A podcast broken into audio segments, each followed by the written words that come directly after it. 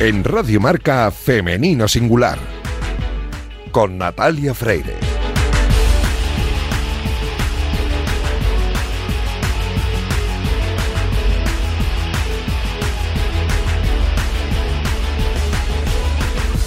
Muy buenos días y bienvenidos un sábado más a Femenino Singular, el programa en el que intentamos dar visibilidad y voz a las mujeres que hacen que nuestro deporte sea cada vez más grandes, más grande. A los mandos técnicos me acompaña Víctor Palmeiro, que ya está haciendo que todo suene a la perfección y hoy siempre en este programa, siempre es 8 de marzo. Pero hoy estamos en las vísperas del 8 de marzo y es por eso por lo que tenemos un programa especial con muchas voces, mucha gente y por eso no me enrollo más porque arrancamos ya.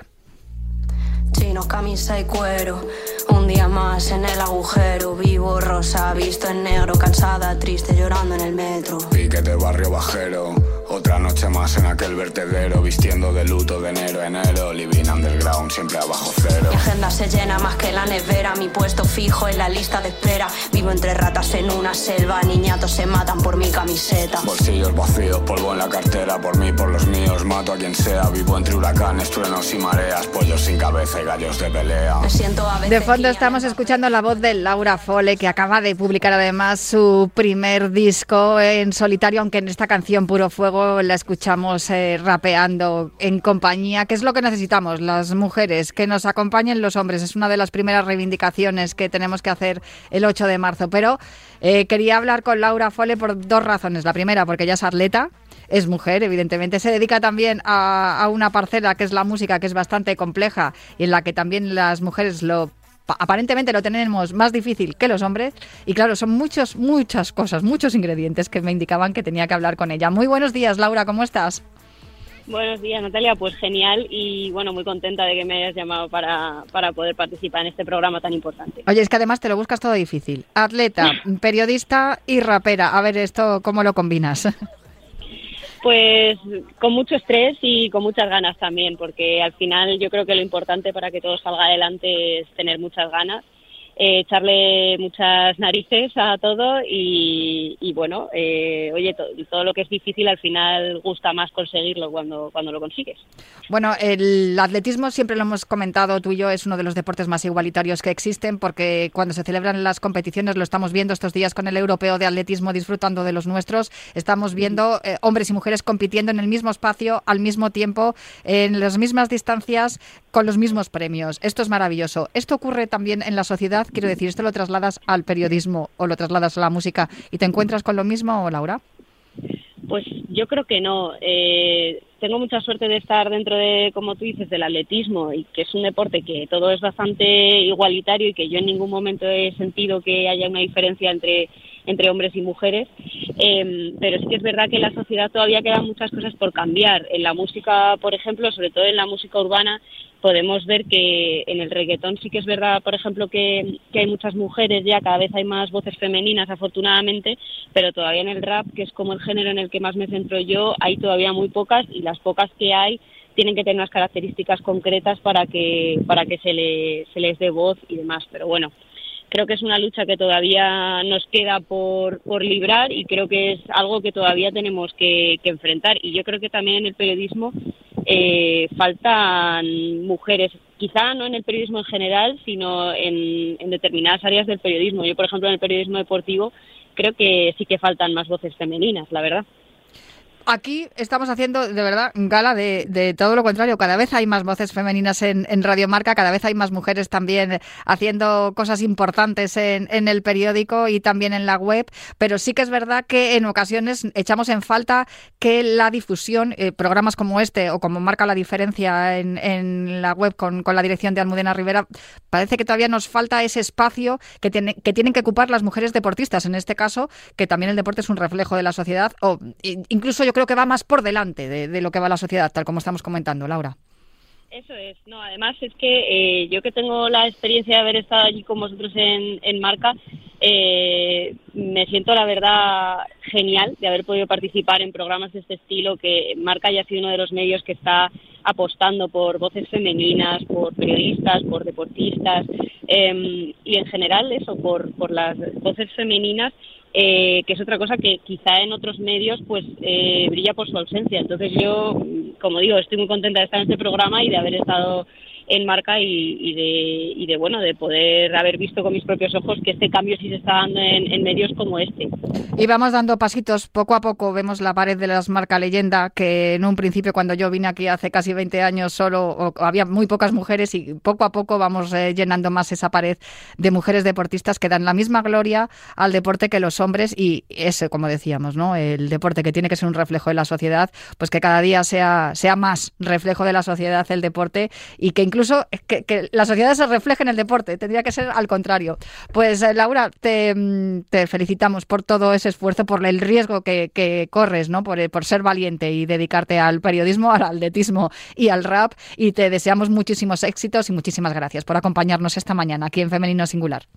Muchísimas gracias a vosotros por invitarme y a seguir y a seguir con el trabajo que hacéis, que es muy muy valioso. Pues igual que el tuyo, dando visibilidad a la mujer en la música urbana, Laura Fole, todo un éxito, su nuevo disco que os recomiendo que escuchéis. Un beso fuerte, Laura. Igualmente.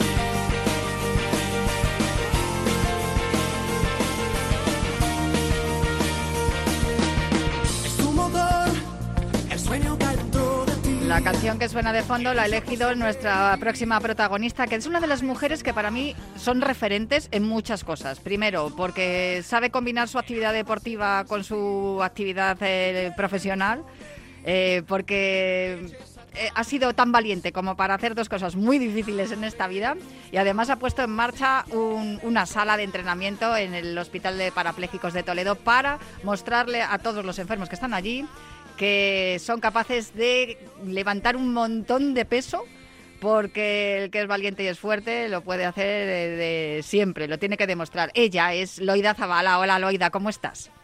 Hola, muy buenas, encantadísima de hablar contigo nuevamente. Oye, tú de verdad, eh, hemos hablado muchas veces aquí en Femenino Singular, pero es verdad que es que para mí eres un referente precisamente por todas estas cosas que haces, que son muy difíciles y sin embargo las haces todas muy bien.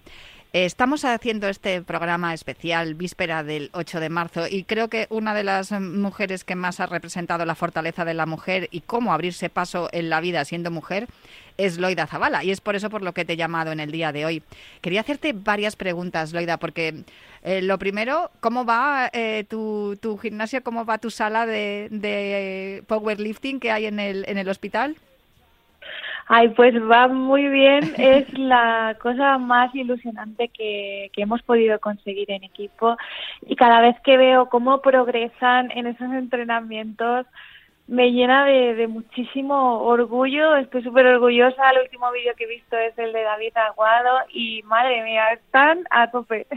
Pues me alegro muchísimo de que esté dando ya sus frutos aquello que pusiste en marcha hace muy poquito tiempo y ya, ya estamos recogiendo los frutos y, y poco a poco viéndoles competir. Pero yo quería preguntarte, desde que tú empezaste a competir en powerlifting, te, tienes diploma en Pekín, eh, Londres y Río, si no recuerdo mal, y en, en Tokio también en Tokio también. Has sacado diploma en todos los Juegos Paralímpicos en los que has estado. Eh, ¿Qué es lo que ha cambiado eh, respecto a la mujer deportista? Si es que ha cambiado algo, Loida. Pues sí, ha cambiado muchísimo, eh, sobre todo, pues, por ejemplo, en medios de comunicación y difusión. En 2008, pues, apenas había difusión, se, se puede ver, ¿no? En orden cronológico, en mi página web tengo una sección de prensa y se ve como en 2008 es algo muy poquito, 2012 un poquito más, pero sigue siendo muy poquito y a partir de 2016 fue como un boom porque ya no importaba el hecho de que, de que fueras hombre o mujer y, y se nos empezó a dar mucha difusión. Sí que es cierto que hay mucha diferencia todavía entre olímpicos y paralímpicos, pero pienso que, hay muchísimos medios en los que todo esto está cambiando. Fíjate, haces la, especificación ¿no? de entre olímpicos y paralímpicos, pero no entre hombres y mujeres. ¿Es posiblemente el deporte el lugar de la sociedad donde más igualdad existe? Sí, es que realmente eh, es que eh, vamos casi casi para atrás, ¿no? En tema paralímpico, porque sí que es cierto que en tanto difusión y demás eh, se ha avanzado una locura, pero por ejemplo, pues a partir de este año solo 78 deportistas están becados paralímpicos españoles con con buen nivel, ¿no? Entonces es muy difícil avanzar, pero hay que seguir eh, entrenando con esa ilusión. Eh, no importa la gente que, que no confía en ti, realmente lo que realmente importa es las personas, las empresas, las entidades y, todas aquellas eh, apoyos que, tienes en redes que, que sí te confían en ti y que apuestan por ti. Por cierto, que hablando de igualdad entre olímpicos y paralímpicos, tú también te dedicas a otra actividad, que es la interpretación. Eres actriz y ahí también es, es un buen lugar ¿no? de la sociedad donde visibilizar la, la, igualdad y la inclusión, en este caso, tanto de mujeres como, como de, de personas que tienen alguna capacidad distinta, ¿no? Sí, aquí hay muchísimas diferencias. En alguna película puntual hay una persona con discapacidad, pero a día de hoy, eh, aunque tengo la fortuna de, asistir a muchos castings, eh, la mayoría de ellos ni siquiera eh, te dan la oportunidad de que de que bueno expreses tu, tu potencial y, muestres lo que vales en el mundo interpretativo por el hecho de que estás en silla de ruedas, ¿no? Entonces pienso que eso debería cambiar ya que mm, sobre todo a los más pequeños es como mejor se normalizaría, ¿no? El, estar una persona que anda y otra persona en silla, porque al fin y al cabo la mayoría de escenas se pueden hacer tanto sentadas como de pie. Desde luego que sí, y por suerte cada vez eh, son más los personajes que se incluyen que tienen alguna discapacidad o que vemos algún actor, alguna actriz en silla de ruedas y se tiene que normalizar. Y por eso nos encanta hablar siempre contigo, Loida. Muchísimas gracias por acompañarme esta mañana aquí en Femenino Singular, un día más. Un abrazo fuerte. Gracias a ti, amiga. Un placer, como siempre, hablar contigo. Un abrazo.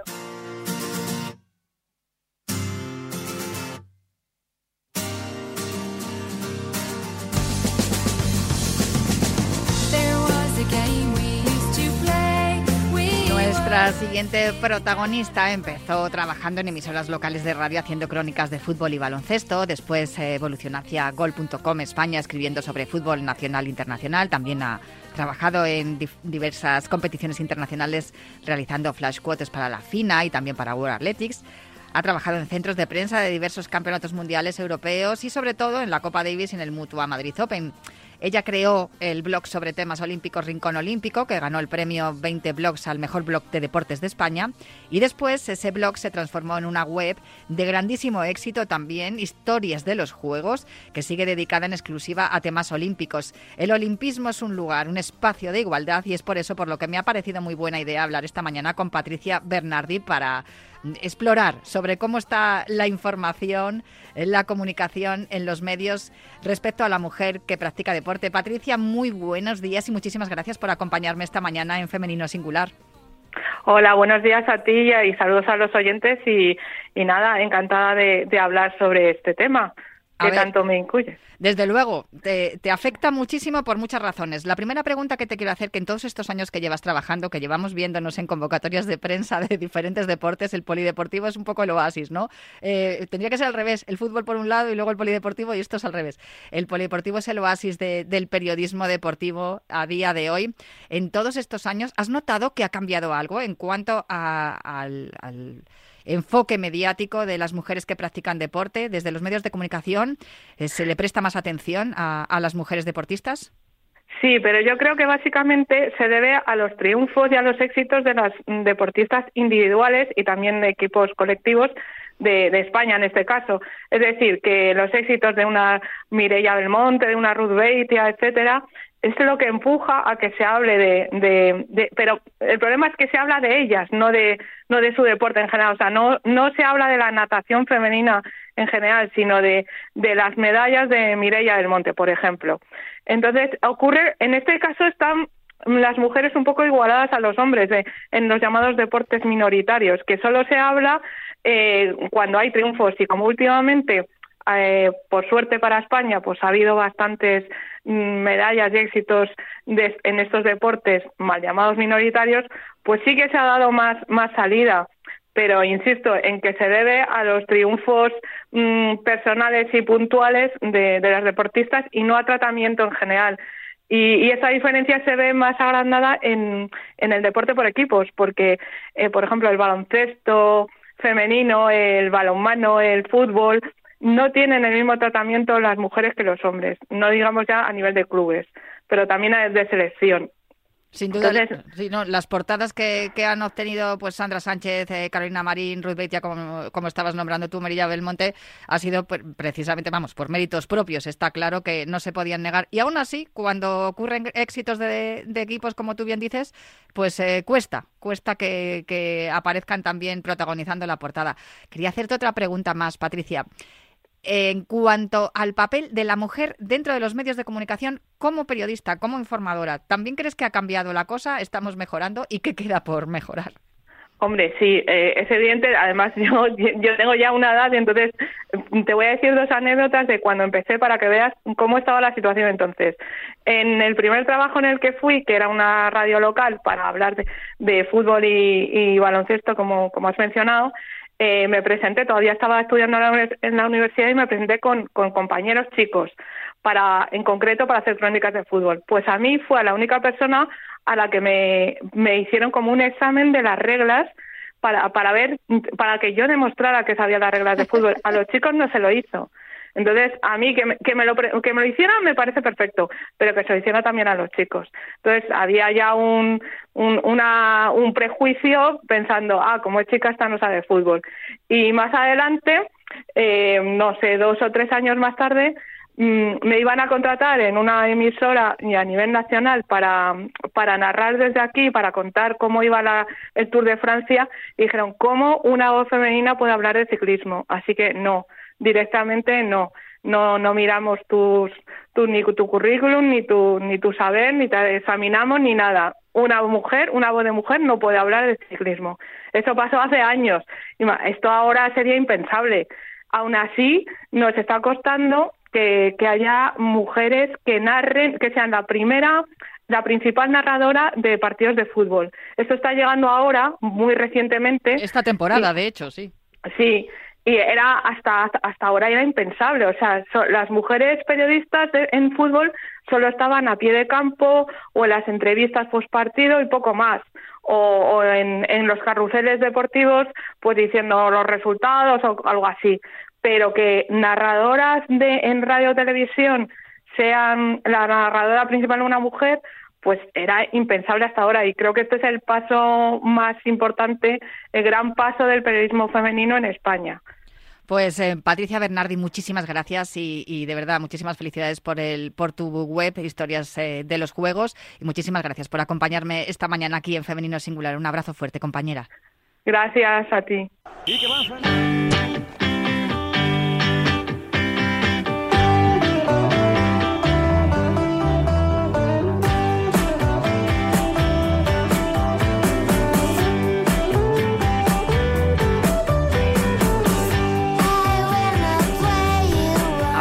Con Patricia Bernardi de que el polideportivo es un oasis dentro del fútbol.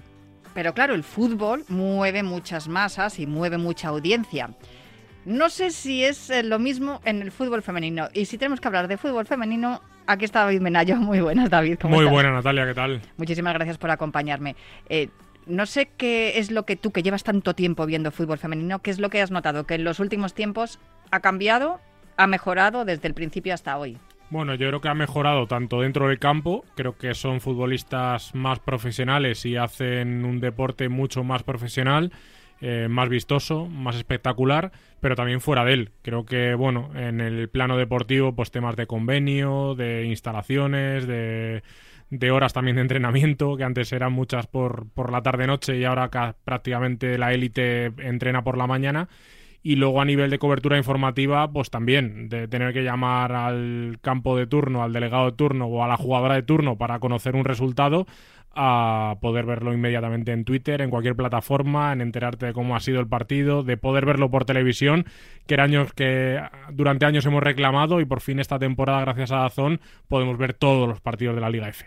Eso está fenomenal y yo encantada de que ocurra, pero todavía quedan cosas por mejorar porque lo que estábamos hablando con respecto al, al, fútbol masculino, la desigualdad es enorme y yo sigo encuadrando al fútbol femenino dentro del polideportivo, es decir, que está a la misma altura que el balonmano, el baloncesto, así, aunque al ser fútbol parece que tiene más tirón y más, más eh, apoyo mediático, como estabas indicando. Sí, a ver, yo creo que el fútbol masculino vive en su propia burbuja, una burbuja irreal, tanto en presupuestos, en seguimiento, al final es algo que, que mueve el mundo y que no se puede comparar con nada, y aquí en España mucho menos pero es verdad que dentro del deporte femenino el fútbol es la locomotora, es un poco la, el camino a seguir, ¿no? El primer deporte que se ha convertido en profesional, es el, el deporte que todo el mundo sigue, también gracias a que tiene ese hermano vamos a decirlo hermano mayor por el hecho de que lleva el mismo nombre, Ah. o que podía ser el apellido ¿no? de, de dos hermanos, eh, pues al final la afición del Real Madrid, del Barcelona, del Atlético, del Valencia, del Sevilla, del Betis, también tiene su equipo femenino. Entonces, al final, eso hace mucho más accesible al aficionado el deporte y que, pues, ca- cada vez más eh, no miremos el género, sino que miremos el deporte. Y el deporte que más se consume en España es el fútbol y luego esos equipos son los que más tirones tienen en España, pues al final, blanco y en botella, el fútbol femenino tiene que ir para arriba. Algo que tú creas que es fundamental, que hay que corregir hoy, a día de hoy. Yo creo, y es una demanda que llevo mucho tiempo, la asistencia a los campos. Creo que evidentemente esto se hace camino al andar y que la afición no se crea de un día para otro, pero creo que el gran empujón será cuando no llenemos solo el Camp Nou durante dos partidos al año o no solo se llene el Johan y el resto de equipos de, de estadios se queden vacíos, sino que todos los equipos intenten meter a sus jugadoras en estadios coquetos eh, de muchos espectadores, pero que la afición también responda. Que al final es muy fácil demandar que se abra todos los fines de semana el Johan, eh, o, perdón, el, el Metropolitano, el Camp Nou, eh, el Villamarín, el Colombino y luego que haya una pobre entrada, ¿no? Que nosotros, como afición, llenemos los campos y evidentemente que, que los medios de comunicación tengamos una cobertura mucho más extensa de lo que lo hacemos ahora. Y que nos lo pongan también más fácil, David. Sí, todo, todo. Siempre, siempre hay que pedir. Es verdad que al final vivimos en el mundo de la des- desinformación, como digo yo, que hay sobre todo ciertos clubes que, que cierran las puertas en lugar de abrir ventanas. Pero bueno, a- ante eso también luchamos día a día. Me voy a quedar con una, una, un- una imagen ¿no? que yo tengo grabada desde hace algunos años y es que veo ya hombres en las últimas temporadas con camisetas de sus equipos con nombres de mujeres futbolistas a la espalda y eso me encanta. Bueno, es que el ejemplo es Alexia, ¿no? Es verdad que, que engloba todo y engloba todas las portadas, pero incluso en el Barça, juntando masculino y femenino, el año pasado fue la segunda jugadora que más camisetas vendió. Así que eso te lo dice todo, que ya no solo son referentes de niños, o sea, de niñas, sino también de niños, y eso hace mucho. Pues con eso nos quedamos. Muchísimas gracias, David, Un por placer, acompañarme Natalia. hoy.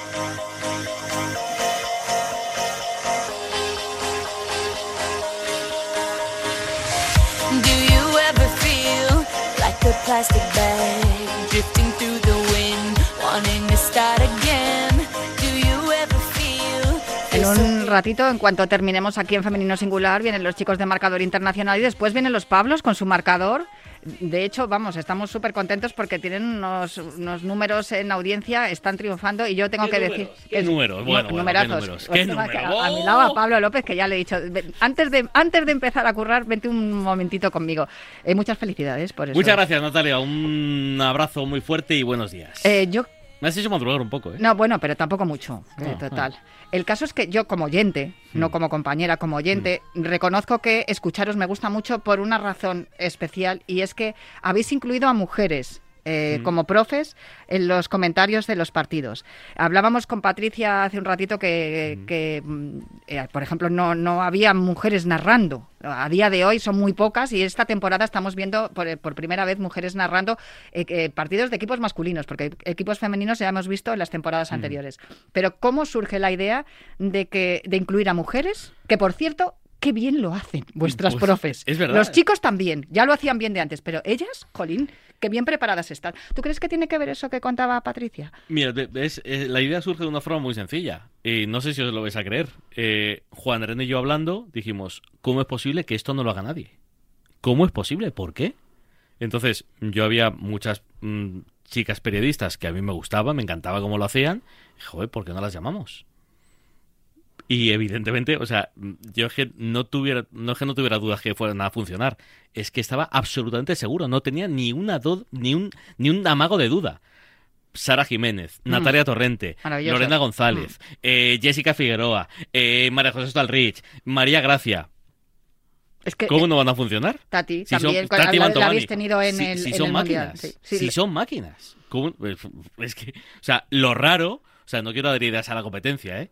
Pero lo raro es que no se haya hecho antes. O sea, lo raro es que las hayamos podido fichar. Eso me, lo me parece raro.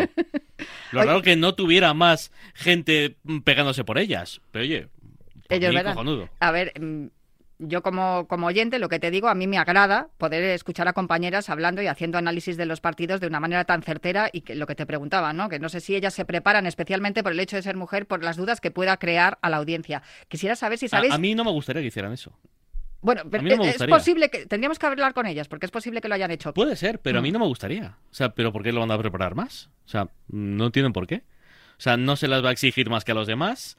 Ellas saben de fútbol. Y, a, a ver, el marcador, cl- claro que hay gente, son pizarritas, ¿no? Miguel Quintana. Mm. Pero yo no busco tampoco un análisis exhaustivo del avance del interior, tal. Yo busco un fútbol que la gente entienda y que la gente le divierta. Esto, o sea, yo creo que Marcador es un programa más para mm, la gente, más para una familia, que para un director deportivo.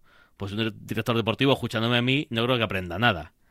Pues ya está, es, es que yo no creo que haga falta prepararse un partido y saber de, qué pie tiene el delantero. Es que me da igual. O sea, lo que quiero es si el partido está siendo entretenido o no, por qué, qué es lo que mola y qué es lo que no mola. O sea, tampoco buscamos cosas raras. Bueno, pero ellas lo hacen estupendamente. Que sí, que sí. no, O eso sea, seguro. no voy a decir Ellos nombres. también, no. Lo he dicho en privado, no lo digo Mm. en público. Hay una que me parece que es la mejor, la mejor de todos. Luego te lo comento, a ver si coincides conmigo. Quisiera Para mí la mejor. quisiera saber eh, qué es lo que recibís vosotros de la audiencia. Si os ha pasado, como, como lo que yo te estoy contando, me encanta que hayáis incluido mujeres en los partidos, en los yo creo que, comentarios. de verdad, yo creo que lo que hemos recibido es naturalidad. O sea, Qué mm, bien. Yo creo, no recuerdo, a lo mejor al, al principio alguna vez en Twitter, pero no recuerdo, oye, qué guay que hayas metido a tías. No, mm, no, no me suena. O sea, hemos recibido, pues, pues, es que esta chica, es que es una chica, sí, pero es que está aquí porque lo hace bien.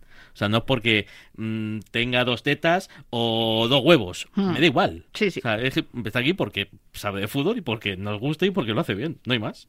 Pues eh, me alegro muchísimo de que sea así, de que se normalice y de que vuestro programa sea He la dicho un prueba. taco. Has dicho, bueno, Sí. pero es- a ver, Eh, eh, son pocos, ¿eh? Podría haber dicho más. tampoco, a ver, creo que es lenguaje coloquial. Yo creo que ya Sí. como estamos hablando, yo creo que lo ha entendido Sí. perfectamente. todo Perdón, el perdón, mundo. perdón, perdón, ¿eh? No, es que- Para los niños, perdón, perdón. No. No, digáis eso, ¿eh? A ver, que Oh. tampoco es que hayas dicho, eh, no hayas, no has insultado a nadie, He solo dicho- has dicho algunas He palabras. dicho ex. bueno, vale. Yo me alegro Oh. mucho de que lo hayáis hecho, de que esté funcionando y de que la acogida haya sido de manera natural Mm. y absolutamente normal, porque es la prueba de que poco a poco vamos normalizando la, la situación, la igualdad, tanto en el deporte como en los medios. De hecho, ha habido un par de casos que han ha habido refichajes Hmm. de estas periodistas. Pues me alegro mucho. Luego, por un lado me alegro y por otro me fastidia, pero por, por un lado me alegro. Y aquí también hemos tenido mujeres narrando partidos y, Sí, sí. y que además haciéndolo muy bien. Es verdad que muchas veces es complicado y es difícil, ¿no? Porque la voz femenina es muy distinta a la masculina y estamos acostumbrados a un hombre que nos narre los partidos, pero poco a poco Pero, se va... Natalie, ¿qué más da la voz? O sea, quiero decir, habrá narradoras buenísimas y narradoras malas, igual, exactamente que Sí, pero narradores. todo lo que supone que sea algo distinto siempre eh, parece Sí, que la audiencia bueno. que pone sus, de- sus Cuando García reservas, empezó pero- un programa de radio deportivo a las 12 le decían que estaba como un una- un loco, como un tal. Pero bueno, pues al final funciona. La gente se acostumbra a los cambios. Es que esto nunca se ha hecho, bueno, hasta que se hace. Pues yo me alegro mucho de lo que, que lo estáis haciendo y lo estáis haciendo muy bien. Muchísimas felicidades Un por beso. los números y por Venga, todo. voy a prepararme. Venga, vale. Hasta ahora.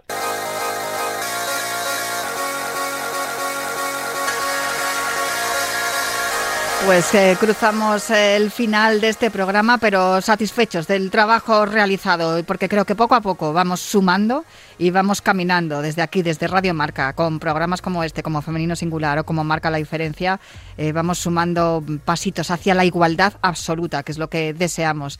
Yo me tengo que marchar ya, pero os dejo con una apasionante jornada de deporte, muy pendientes también de todo lo que vaya ocurriendo en Estambul, en el Europeo de Atletismo, pero prometo volver el próximo sábado para seguir hablando en Femenino Singular aquí en Radio Marca. Hasta sábado que viene.